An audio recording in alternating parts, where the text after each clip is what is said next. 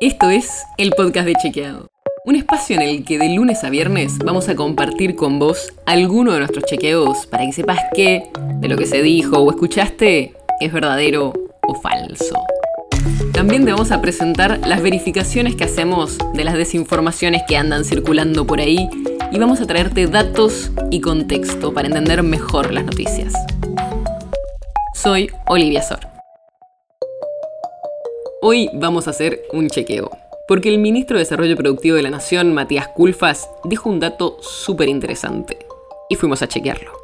Culfas dio una entrevista y respondió a las críticas que se le han hecho al proyecto de exploración de hidrocarburos en el mar argentino, que es con el cual el gobierno quiere analizar si hay hidrocarburos a la altura de Mar del Plata.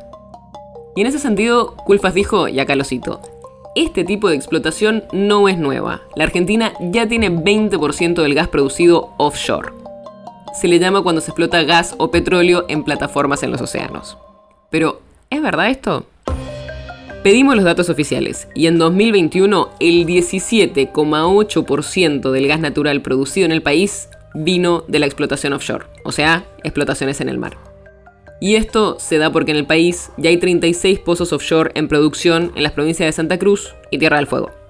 Y hay algunos pozos que funcionan hace al menos 40 años. O sea que estas primeras cifras coinciden con lo que dijo Culfas. Pero hay un detalle no menor.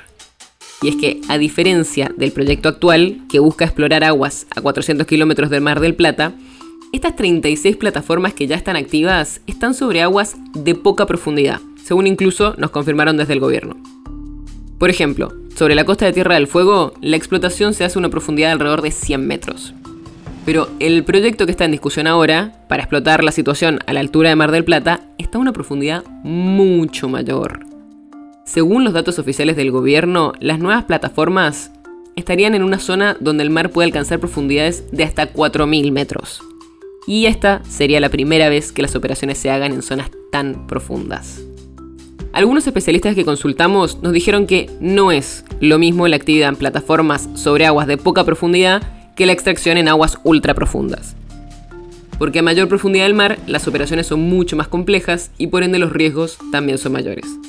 Pero otros especialistas, donde también hay funcionarios del Ministerio de Desarrollo Productivo, dicen que esa diferencia de profundidad del agua es un cambio puramente operativo y que eso no significa más riesgos. Por todo esto es que calificamos a la frase de Culfas como discutible. Si bien los datos oficiales sobre la producción de gas coinciden con las estimaciones de Culfas, existen diferencias entre los especialistas respecto de que el proyecto que se está discutiendo ahora sea parecido a los que se desarrollan actualmente en las costas del sur del país, dado que varían las profundidades en las que se tendrían que hacer esos trabajos. El podcast de Chequeado es un podcast original de Chequeado, producido en colaboración con Posta. Si tienes una idea, algún tema del que te gustaría que hablemos en un próximo episodio, escribinos a podcast.chequeado.com. Y si te gustó este episodio, seguinos en Spotify o en tu app de podcast favorita y recomendanos a tus amigos. Si querés más información sobre esto o sobre otros temas, entra a chequeado.com o sumate a nuestras redes. Soy Olivia Sor.